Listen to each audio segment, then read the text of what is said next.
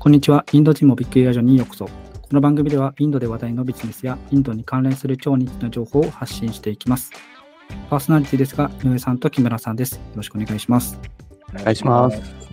はい。進行を務めます山田です。よろしくお願いします。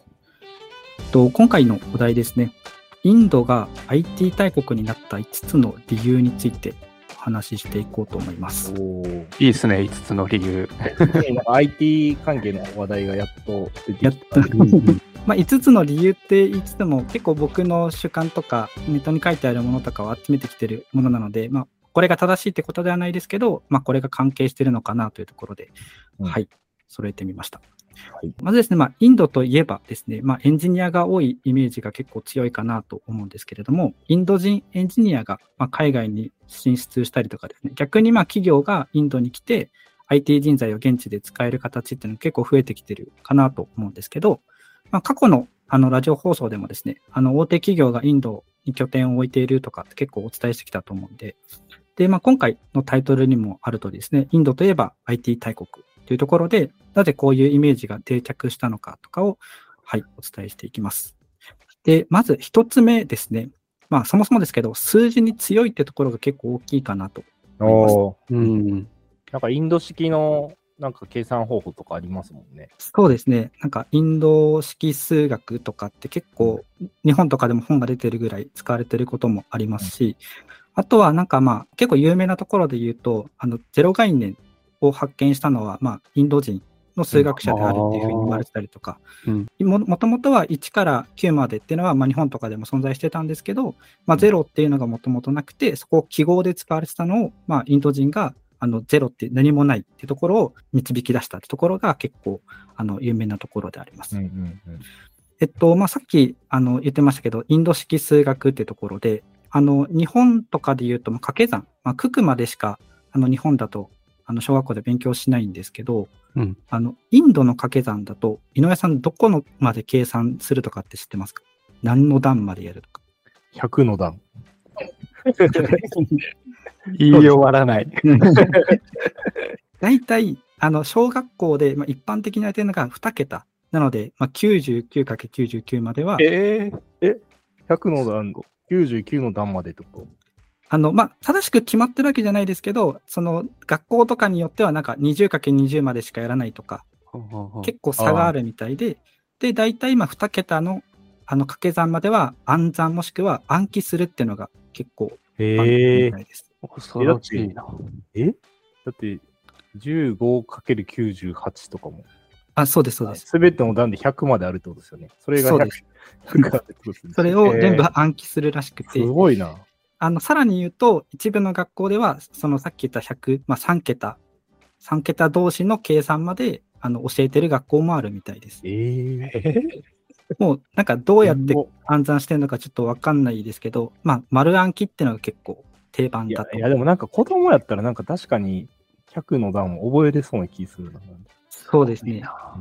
なんかそもそもその日本と計算方法が違うので、式のな長さが多分だいぶ違うと思うんですけど、うんなのでそこがなんかインド式数学で、まあちょっと検索してもらったら簡単な式の解き方みたいなのが出てくるので、はいはい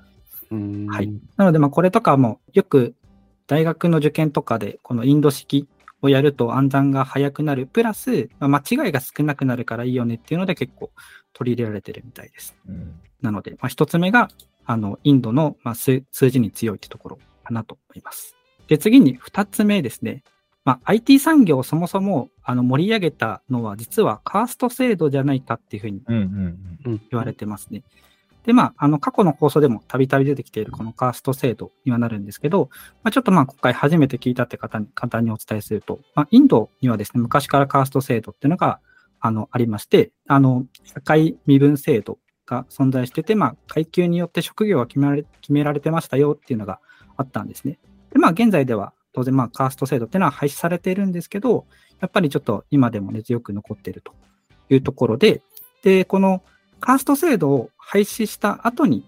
新たに生まれた職として、あの、IT っていうのが存在するんですね。うんなので、この IT の職につけると、まあ、インドの方とかは、この身分格差が多い、あの、給料とかの差が大きいので、IT につくと、まあ、巨万の富を築けるとか、あとは子供から大人まで、まあ、熱心に勉強すると裕福になれるよねっていうところで、割と IT の方にまあ職つきたいよっていう方が多くなってるみたいです。うんなので、新たにこのつける職、IT のところの教育レベルっていうのがとてつもなく高くなってきてるので、まあ人気な職種っていうのもありますし、お金とか、あの職の格差とかもなくなってきてるので、この IT っていうのがかなり人気っていうところが結構大きいのかなと思います。うん。で、次に3つ目ですね。インドとアメリカがタッグを組んだということが、あの結構ネットでは書かれてたんですけど、木村さん、どういうことかわかりますか？と、なんか時差とかあるから、アメリカの人が夜仕事をやっといてって言ったら、インドの人がやって、次の日片付いてるみたいな、そういうやつじゃないでしょうか。すごい、あの、正解ですね。あの、まさに言われてるとこ通りなんですけど、ちょうどインドとあのアメリカって、まあ、地球の裏側に面してるので、なので、例えば、あの、アメリカが、あの、夜の6時まで仕事をやって、インドの人に仕事を引き継ぐと、次はインドの方が朝6時なので、朝の出社すると同時に、あの、仕事のもう依頼が届いてて、作業に取り掛かることができる。つまり、24時間作業を止めることなく、あの、仕事に取り組めるってところで、なので、まあ、アメリカとインドが一緒に仕事をすることによって、その IT っていうのが、まあ、結構、すごいスピードで伸びていったみたいなところが関係しているって形になります。うん IT 大国ってインドって言われてるんですけど、アメリカとタッグを組んだことで、まあ、そういうまあ効果が、まあ、偶然ですけど、できたっていう形になるかなと思います。うん次に4つ目ですね。世界第2位のスマホ普及率。ここが関係しているようです。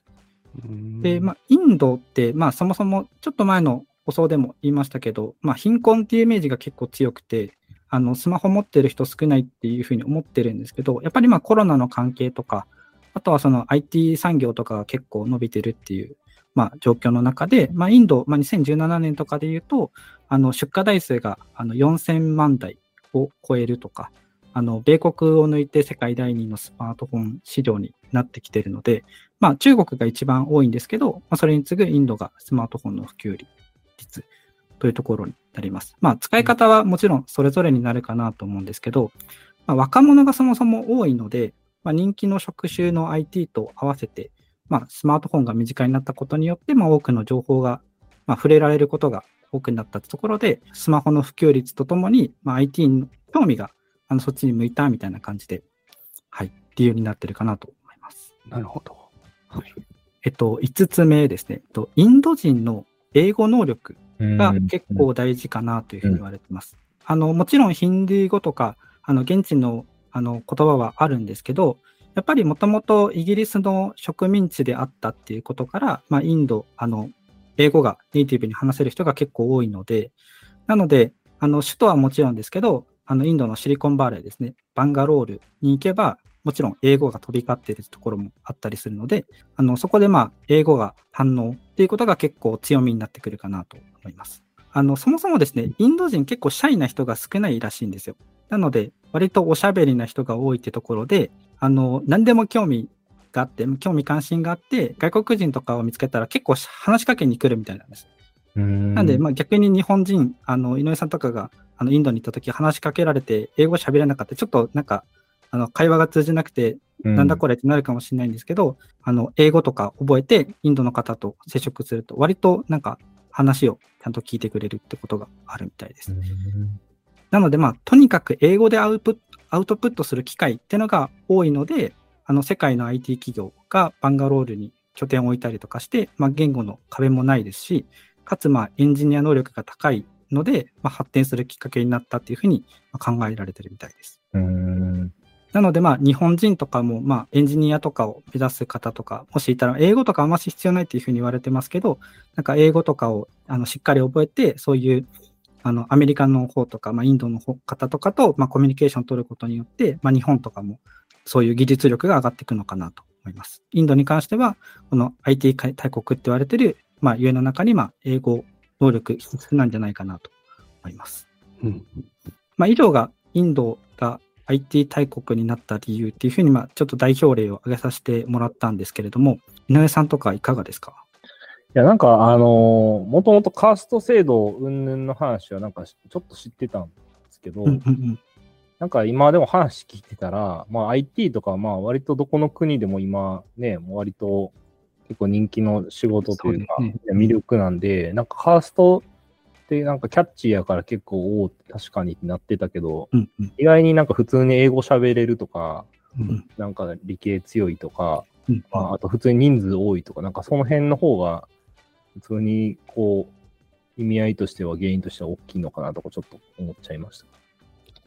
そうですね。うん。なんか割と、なんか当たり前のように聞こえますけど、なんかそこをしっかりインドの中で、まあ、教育とかちゃんとやられてたりとかするので、結構そこでかいなって思ったり。うん